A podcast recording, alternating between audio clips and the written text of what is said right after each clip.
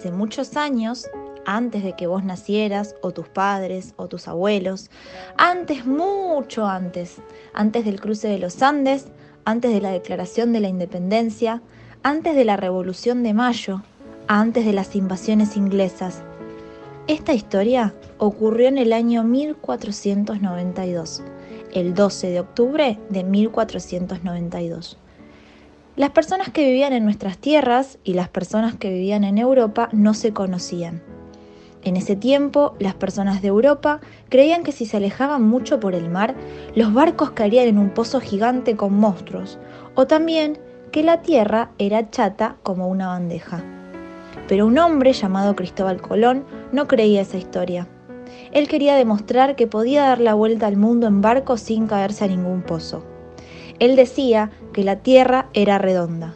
Entonces, Colón le pidió permiso a los reyes de España para hacer un viaje y demostrar lo que él quería.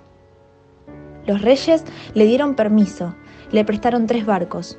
Colón y otros hombres empezaron un largo viaje.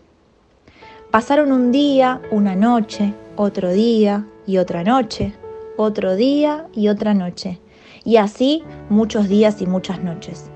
Después de todo ese tiempo llegaron a unas tierras desconocidas. Ellos pensaron que habían dado la vuelta al mundo, pero no sabían que habían llegado a nuestro continente. Al bajar de los barcos encontraron a los habitantes muy distintos a ellos. Tenían ropa diferente, adoraban otros dioses, hablaban diferente y su piel era diferente. Los lugareños los recibieron con amabilidad e hicieron intercambios amistosos. Se regalaron cosas que les gustaban. Fueron momentos muy lindos, intercambiaron fruta por espejos, adornos por espadas, mascotas por sombreros. Después de unos días se despidieron, pero cuando Colón volvió a España, les contó a los reyes lo que había conocido y les mostró los regalos. Los españoles decidieron volver a venir. En los siguientes viajes empezaron a obligar a los habitantes del lugar a parecerse a ellos. Los obligaron a cambiar de religión, los obligaron a hablar como ellos, los obligaron a trabajar para ellos y como si fuera poco les quitaron sus tierras. Así, fue como muchos aborígenes murieron, otros se enfermaron, otros fueron esclavos y todos se sintieron muy infelices.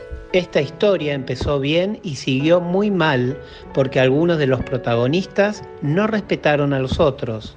La falta de respeto por el otro hace que seamos crueles, injustos y malos y pone a los demás tristes y atemorizados. Como esta historia comenzó un 12 de octubre de 1492 y no queremos que vuelva a pasar, cada año en esta fecha recordamos el Día de la Diversidad Cultural.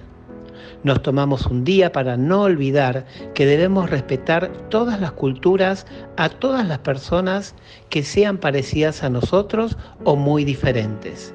La historia que empezó por Colón todavía no termina. Puede tener un final feliz si vos y yo respetamos al otro, valoramos su cultura y dejamos que el otro decida cómo quiere ser, vivir y en qué quiere creer porque el respeto y el amor hace que todos seamos felices y nos sintamos valiosos. Todos somos iguales y todos somos distintos. Todos queremos un mundo mejor.